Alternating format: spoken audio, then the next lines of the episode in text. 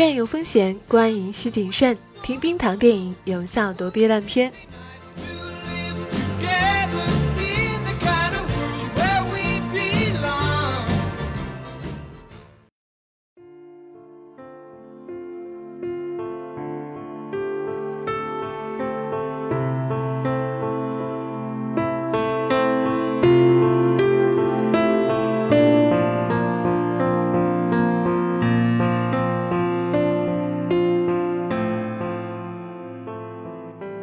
嗨，你好，欢迎来到冰糖电影。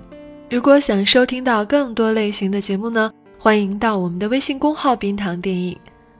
今天要讲的电影是在北美已经口碑爆棚的《帕丁顿熊二》，烂番茄新鲜度百分百，评分高达九分，没有差评，评分可以说是很恐怖了。千万不要因为这是一部以小熊为主角的家庭题材就兴致缺缺，因为它能带给你的。绝对不只是一百多分钟的欢乐，比起无聊的消遣，这部电影更值得你珍而重之。豆瓣的评价虽然不多，但是分数也是高达到八点六。如果你把它和二零一四年上映的第一部《帕丁顿熊》相对比的话，其实第一部的成绩也还不错，豆瓣是七点六，有超过十万人评价过，相当高的关注度了，也是一部破纪录的票房冠军。而它的海外成绩是这样的：烂番茄新鲜度百分之九十八，评分七点九；IMDB 则是七点二分。毫无疑问，当时的第一部是很适合在电影院开心一笑的合家欢真人动画电影。即使谈不上有多经典，但质量也远远在及格线之上了。轻松、幽默、温情，加上一些令人眼前一亮的反常规的配置。但如果你将这些评价和新鲜出炉的第二部相比，就会发现主创们真是沉寂三年，攒了个大招。这一次的目标完全不是只博我一笑啊！一部真人动画怎么会有这么好的口碑？如果看一下烂番茄上的短评，《帕丁顿熊二》没办法拯救世界，很遗憾，但是它的存在却会让这个糟糕的世界稍微美好一些，稍微那么不让人讨厌一些。活在这样一个糟糕的时代，我们需要像《帕丁顿熊二》这样的电影来提醒我们，生活是美好的，是值得我们继续过下去的。这样的温暖让我想到《生活多美好》这部电影，感受到了吗？在这些评价里面，已经不完全只是一部轻松的节日喜剧或是儿童电影了，而是一部洞察生活的、悲喜交加的、让人笑中带泪的真正的喜剧了。毕竟，喜剧真正的意义，电影真正的意义，不就是让人更热爱生活吗？尤其是居然在评价中与“生活多美好”相提并论，这个评价实在是太高了吧？要知道，《生活多美好》几乎是影史最佳喜剧中绝不可缺少的一部，是每个热爱生活的人都必须看的一部。它的豆瓣评分是九点二。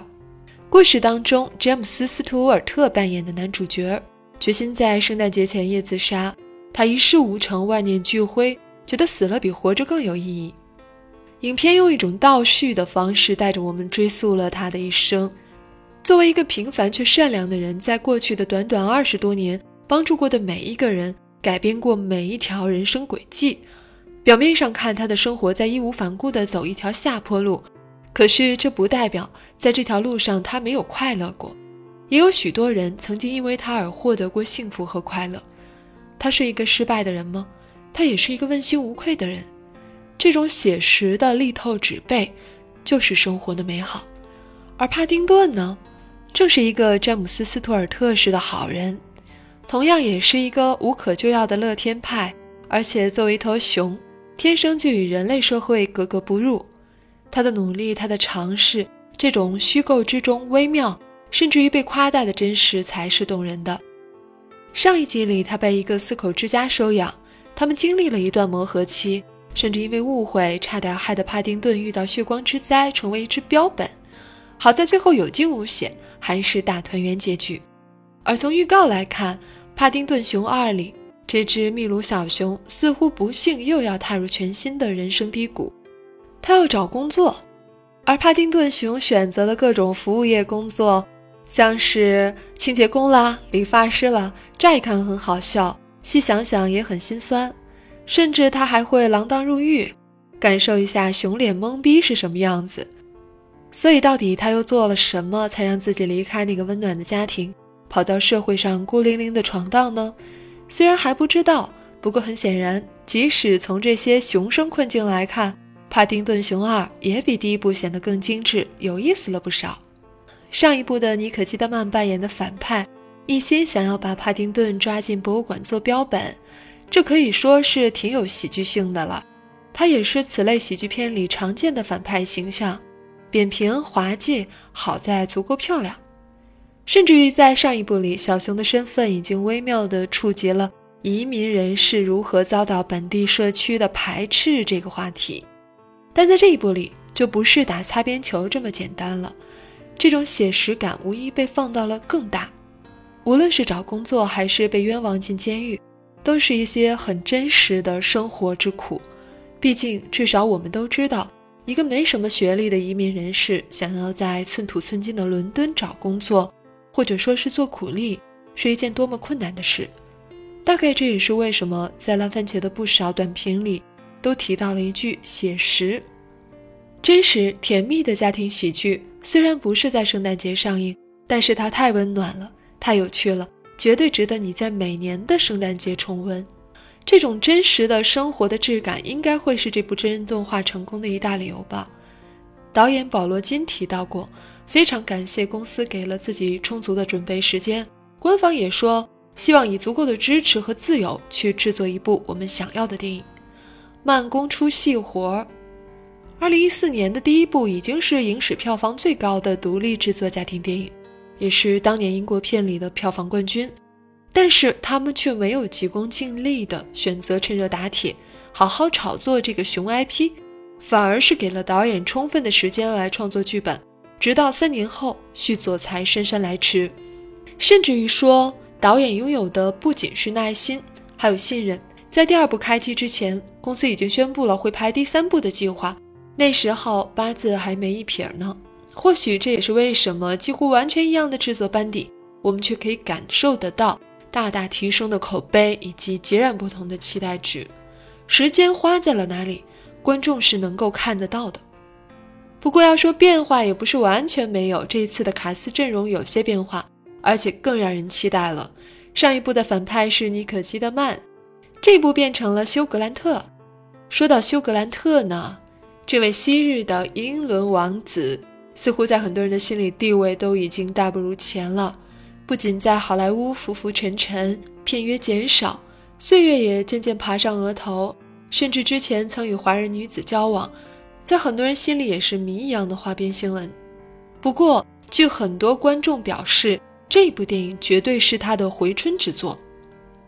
有影迷就直接说，这部电影真正的秘密武器是休格兰特。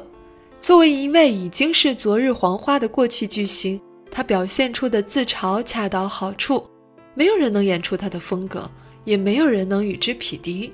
他的发挥已经登峰造极。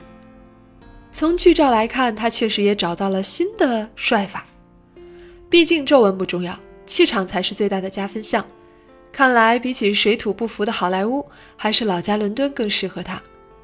另外一个需要一提的演员是影片中饰演一家之主的母亲莎莉·霍金斯，因为在过去的三年里，这位英伦瑰宝也已经渐渐在好莱坞大放光彩了。尤其是今年在吉尔莫·德尔托罗的《水形物语》。她饰演的女主角不仅戏份吃重，几乎撑起了整部电影，而且一路广受好评，甚至很多人说她值得一座小金人。所以我们也幸运的能在荧幕上再次看到影后级的表演了。另外，我们都知道饰演一家之主父亲的是休·伯内·威利，唐顿庄园的老爷，而这次又加入一名新演员——爱尔兰硬汉《哈利波特》中的疯眼汉穆迪。结果就是，我有点脸盲了。你能分得清谁是爸爸，谁是狱友吗？说实话，我觉得他们长得都有点像比尔·莫瑞。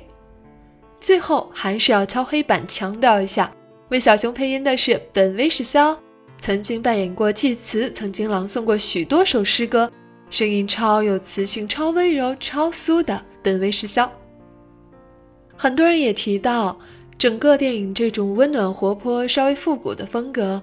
明显感觉是借鉴了维斯安德森，其实，在第一部里就能感觉到两者的相似，像是这个 Chalk Farm 附近的彩色房子，有没有让你想到《天才一族》或者是《月升王国》呢？不过到了这一部里，画面就更好看，细节更精致，而且更有那种威斯安德森式的冷笑话感了，像是典型的对称镜头啦，夸张的对比幽默啦，华丽至极的配色，金碧辉煌的盛大感，也有点让人想到复古的布达佩斯大饭店。听说维斯安德森本人看完这部电影是起立鼓掌了，感觉也是一件莫名喜感的事情。这样的一部电影。当然，就是最适合十二月的圣诞节了，可以和家人看，可以和伴侣看，可以带着孩子看，希望你看得开心。本期影评改编自淘淘淘电影，感谢桃姐的授权。下期我们要聊一下《芳华》，到时候再见，拜拜。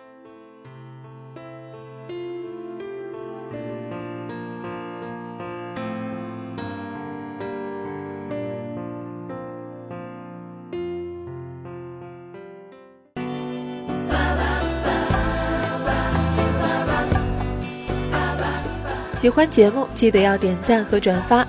每期 BGM 歌单和晚安语音尽在微信号“冰糖电影”。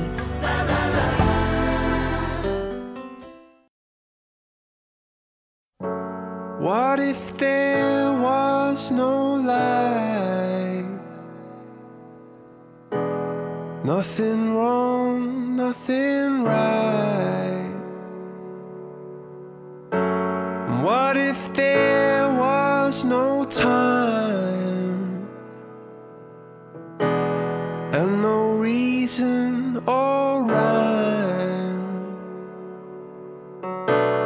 What if you should decide that you don't want me there by your side?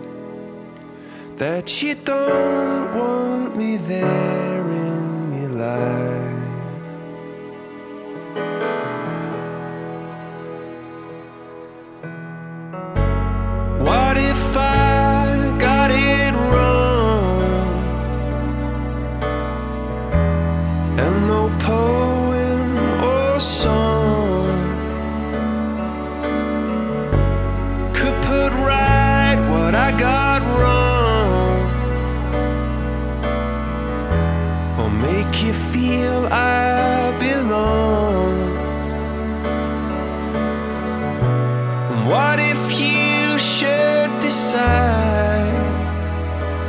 that you don't want me there by your side.